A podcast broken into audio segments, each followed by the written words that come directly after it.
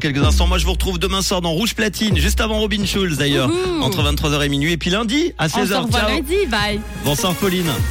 Bonsoir à tous. Les transports gratuits sont enterrés par le tribunal fédéral. Un premier trimestre 2023 record pour le trafic de voyageurs par le rail et de la pluie attendue demain matin.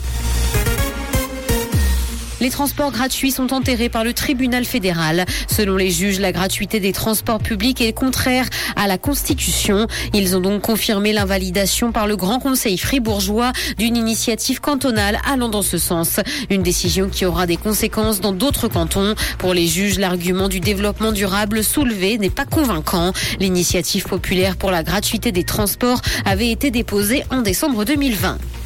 Un premier trimestre 2023 record pour le trafic de voyageurs par le rail. La demande a même dépassé le précédent record qui datait de 2019 avant la pandémie. Elle a augmenté de 2% par rapport au premier trimestre de cette année-là, comme l'ont indiqué l'Union des transports publics et le service d'information sur les transports publics. La hausse du trafic est par ailleurs de 34% par rapport à l'année dernière, encore influencée par le coronavirus.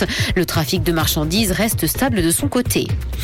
Des évangélistes sont critiqués en Pour avoir distribué des Bibles dans une école. Les faits se sont produits cette semaine au lycée-collège de l'abbaye de Saint-Maurice.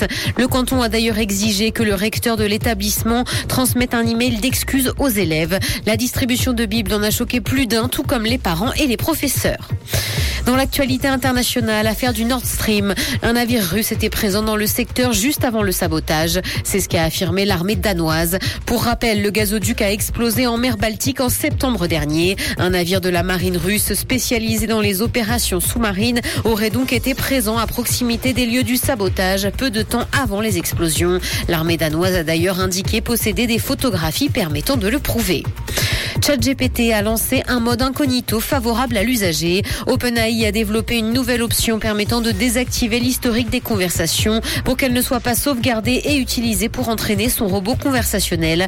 Pour activer ce mode qui s'apparente à un mode de navigation privée, il faut cliquer sur son adresse email et le sélectionner dans les réglages. Lorsque le mode est activé, les conversations sont conservées pendant 30 jours et ne sont consultées qu'en cas d'abus.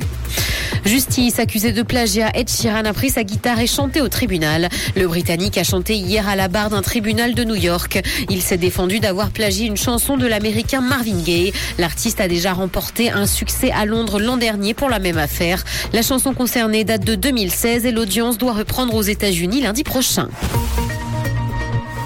Le ciel sera couvert demain matin et des averses sont attendues. Côté température, le mercure affichera 12 degrés à Nyon et Yverdon, ainsi que 13 à Carouge et Montreux. Bonne soirée à tous sur Rouge. C'était la météo, c'est rouge.